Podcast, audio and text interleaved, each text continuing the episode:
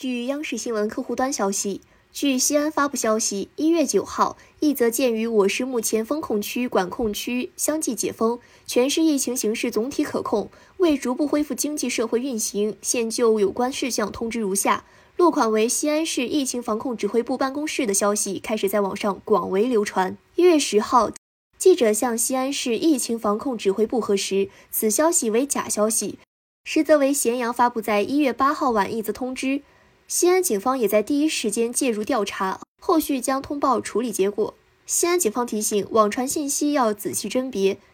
对未经证实和来源不明的网络消息，请勿随意转发传播。互联网不是法外之地，在网络上散布谣言或虚假信息，无论原创还是转发，都需要承担相应法律责任。请广大市民朋友不要随意在网上发布、传播未经证实的信息内容，请大家不造谣、不信谣、不传谣。感谢收听羊城晚报广东头条，我是主播佳田。